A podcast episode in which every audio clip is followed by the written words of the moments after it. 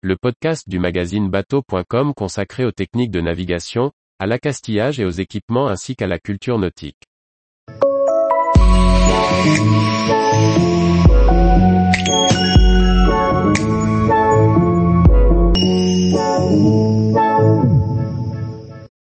« 1629, une BD qui vous embarque pour l'Indonésie sur un voilier hollandais.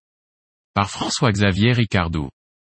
Des dessins époustouflants, une intrigue qui ne vous lâche pas, des planches qui saisissent, 1629 rapporte le récit d'un voyage vers l'Indonésie par un voilier qui n'arrivera jamais. Une bande dessinée basée sur une histoire vraie qui passionne et bouleverse. Quelle histoire 1629 raconte en bande dessinée le récit d'un voilier hollandais, le Jakarta qui va vivre un naufrage. C'est une histoire vraie largement interprétée par les deux auteurs de ce livre. Ce voilier, parti d'Amsterdam avec à son bord un équipage constitué principalement de truands, va finir échoué sur un récif près de l'île de Java en Indonésie. Les auteurs, Xavier d'Horizon le scénariste et Timothée Montaigne au dessin, proposent de dresser des portraits de ceux qui vont entraîner le voilier dans ce naufrage. Le premier tome retrace le voyage en lui-même, du départ d'Amsterdam jusqu'à l'Indonésie. Le second tome retracera la véritable tragédie qui surviendra une fois l'équipage naufragé sur un îlot. Ce grand livre offre la part belle à des graphismes impressionnants.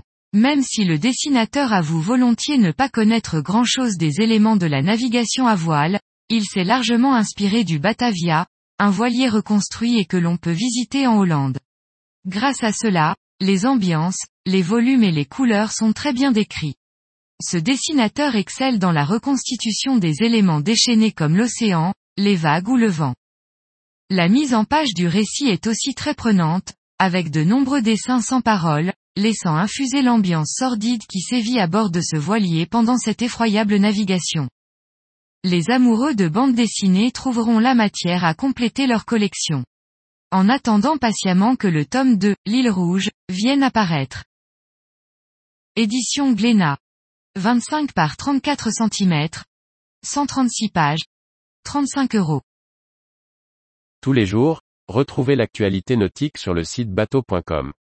Et n'oubliez pas de laisser 5 étoiles sur votre logiciel de podcast.